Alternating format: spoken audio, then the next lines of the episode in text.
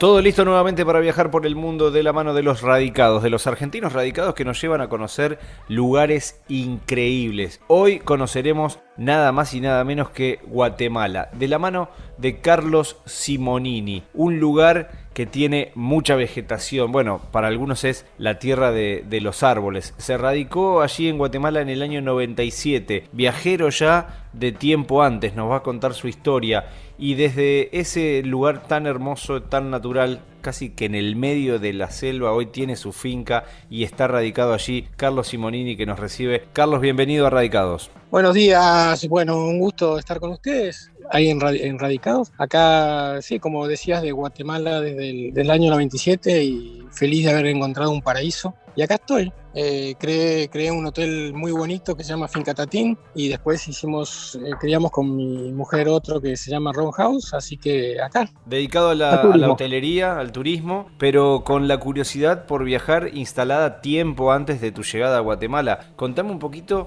cuándo descubrís esa, esa sensación y ese placer, ese disfrute que te da el viajar. Mira, yo creo que, no sé de dónde lo sacamos, pero los argentinos llevamos algo ahí de, curiosidad, ¿no? Y salí en el 85 sin, para Italia por, por, con un amigo y ahí estuve casi hasta el 90 y la verdad que viajando constantemente soy un apasionado de las motos, así que viajé por el Sahara, por Egipto, por Grecia, por Europa y siempre volviendo a la Argentina a visitar la familia y aprovechando para viajar, eh, viajar más. Hice todo el Amazonas desde los ríos Ucayali, la Gran Sabana de Venezuela, me embarqué, pero siempre volviendo a trabajar a Italia, porque para viajar se necesita dinero, ¿no?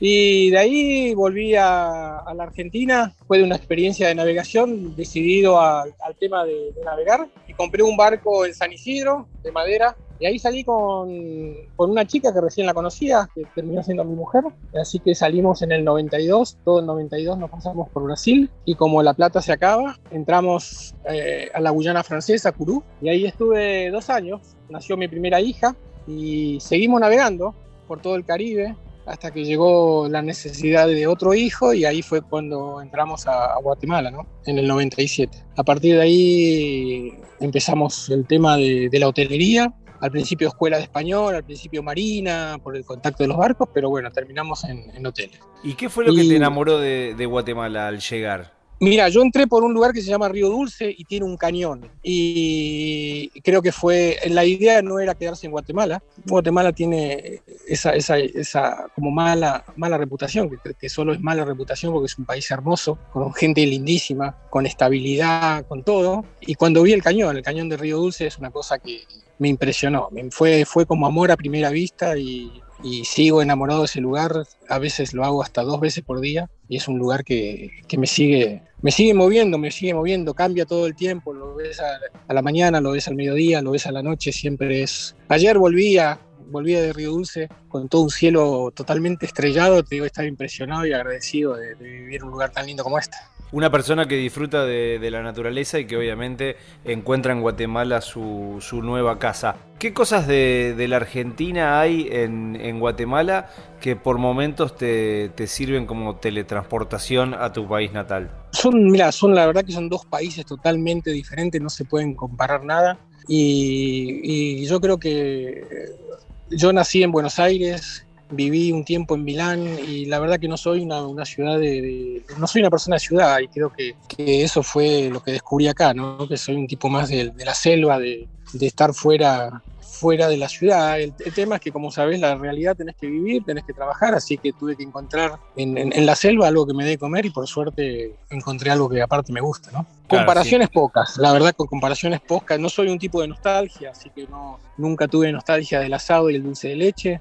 Y mientras mi madre vivía, viajé bastante a la Argentina pero ya la verdad que no. Me, enamoré de Centroamérica. Mira, cuando tengo oportunidad voy a, México, voy a. viajo por Centroamérica, me, encanta Centroamérica, me gusta mucho. Encontraste tu, lugar en el mundo y ahí desarrollaste todas, tus actividades. ¿Cómo es un día típico de Carlos Simonini? Decíamos, trabajando en, hotelería en Guatemala, para, aquellos que, están escuchando esta parte del, podcast y, y, recién se enganchan. Eh, contanos cómo es un día desde los nuevos hábitos en el desayuno, imagino que se desayuna muy diferente, decías, el dulce leche, eh, el asado, sí, no. el mate. Bueno, te voy, a, te voy, a, decir, para nada mi día empieza con un mate. Y por suerte, eh, acá se, se, consigue en la capital, así que mi día empieza siempre con un mate. Antes me levantaba más temprano, ahora me levanto tipo 7, así que tengo una horita de mate hasta las 8 y de ahí yo tengo mi casa aparte de, del hotel, así que a las 8 vengo al restaurante y esto es como una pequeña comunidad, así que hay un chico, un amigo que es de la familia, un alemán, hay un chico, mi mujer es nicaragüense,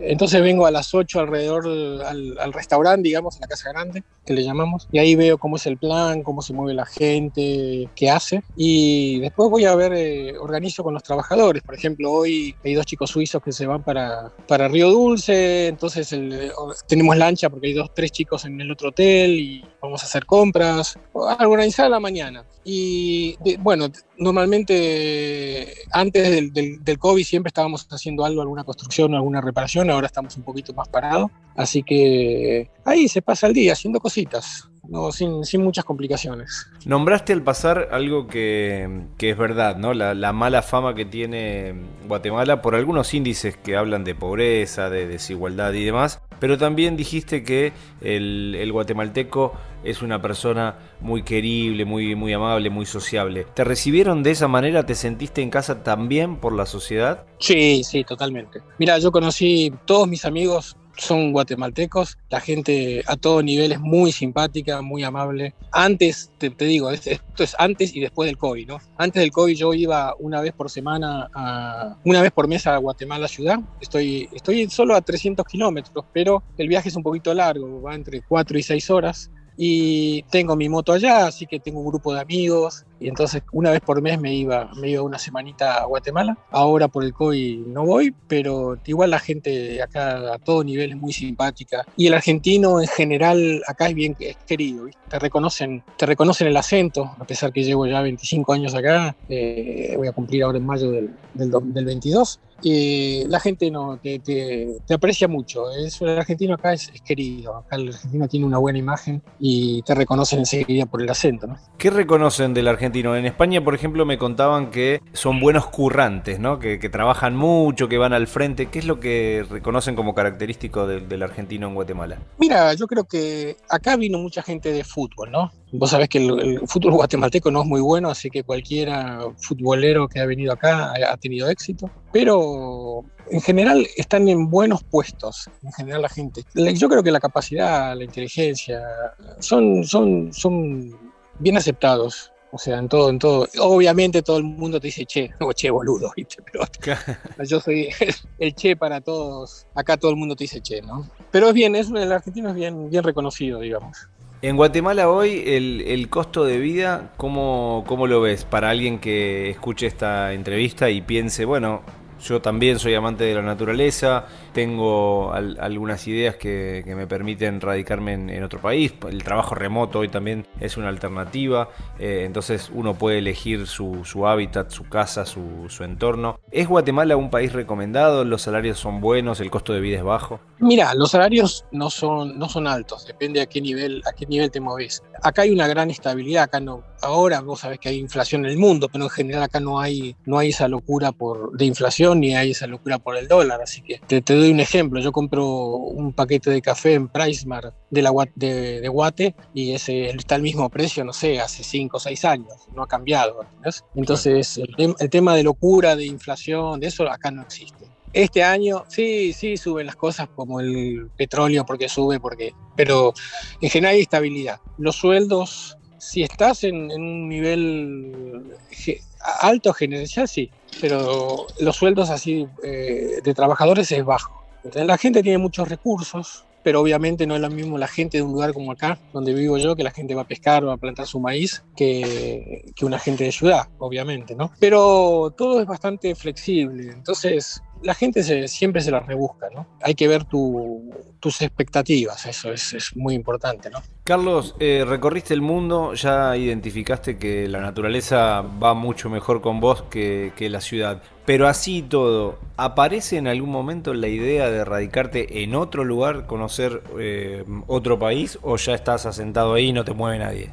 No, no, la verdad que no, la verdad que más te digo Eh, si no me echan, pienso que voy a morir acá. No, la verdad que el lugar, el lugar eh, me encanta. Y te, digo, mi problema ahora es que sigo con la curiosidad de, viajar, pero vivo en un lugar que me gusta tanto que a veces eh, tengo tres hijos que viven en Estados Unidos. Cuando me separé de mi primer mujer, obviamente nunca a Estados Unidos, pero mis hijos se educaron en Estados Unidos los he ido a visitar, pero la verdad que no, que este es el lugar que, que elegí, que me gusta y que lo que te digo, si no me echan me voy a quedar acá, voy hasta, hasta mis últimos días. ¿Y alguno de tus hijos pensás que a futuro pueda continuar con tu legado, que interiorizarse de, de tu actividad, continuar con la hotelería y demás, o ya están en otros rumbos y eso no lo ves viable? No, no, la verdad que no, que no lo veo, no lo veo.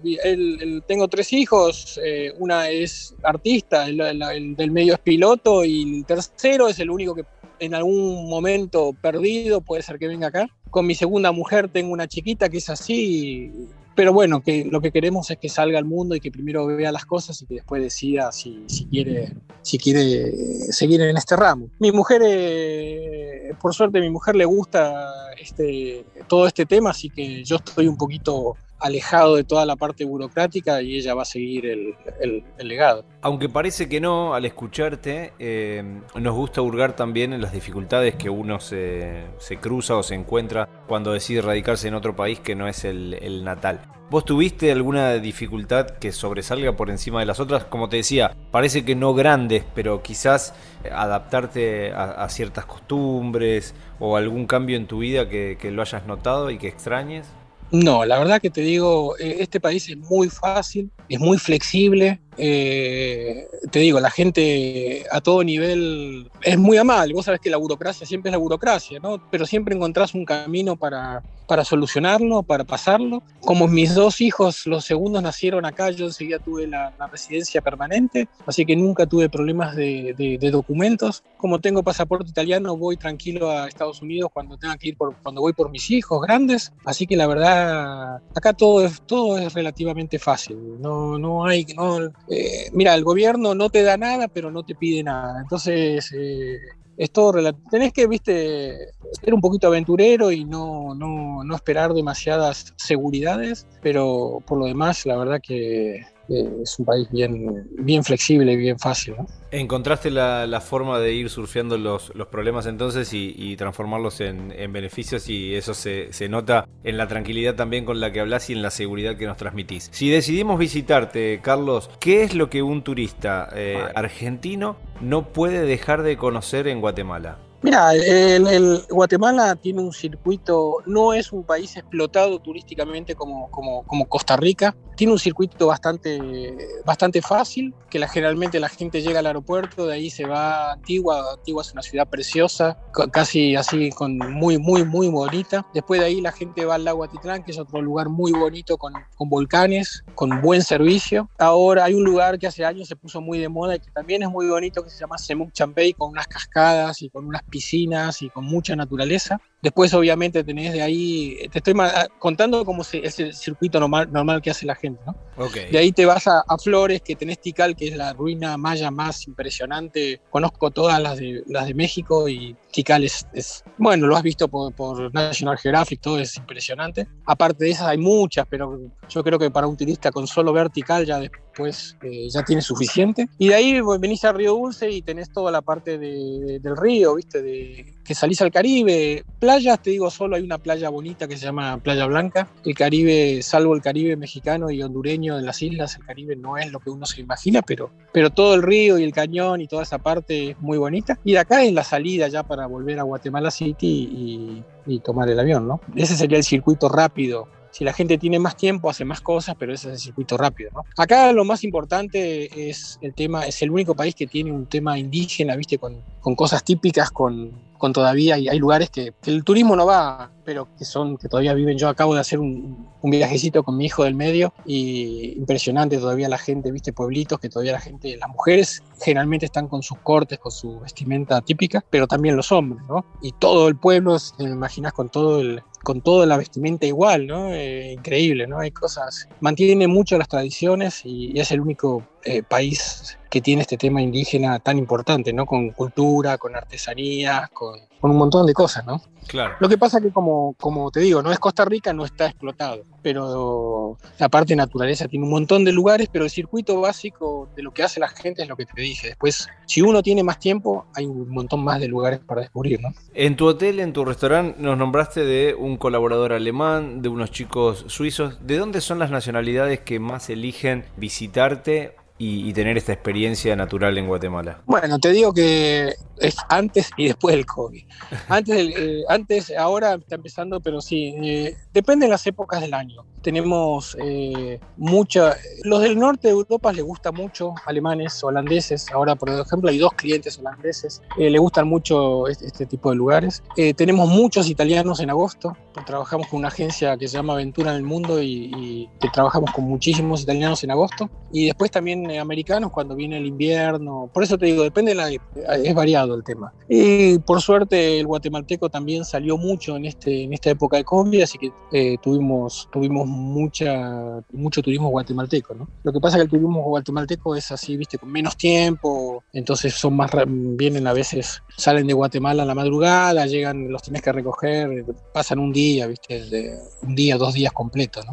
Ya cerca de, los últimos minutos de, la entrevista, siempre damos la oportunidad de dos cosas. La primera, recomendar a aquellos argentinos que quieran eh, vivir una situación similar a la tuya, experimentar lo que es vivir en la naturaleza, trabajar en otro país, radicarse en otro país y, armar su vida fuera de, la tierra natal. Y obviamente también la oportunidad para aquellos familiares y amigos que quedaron en la Argentina de enviarles un, saludo y quién te dice una, promesa de visita en el, corto tiempo, en el corto plazo. Bueno, mira, no sé, ah, para venir a Guatemala hay que venir con la mente muy abierta y no tener muchas expectativas, por eso te digo, es un país así, eh, si vos venís de...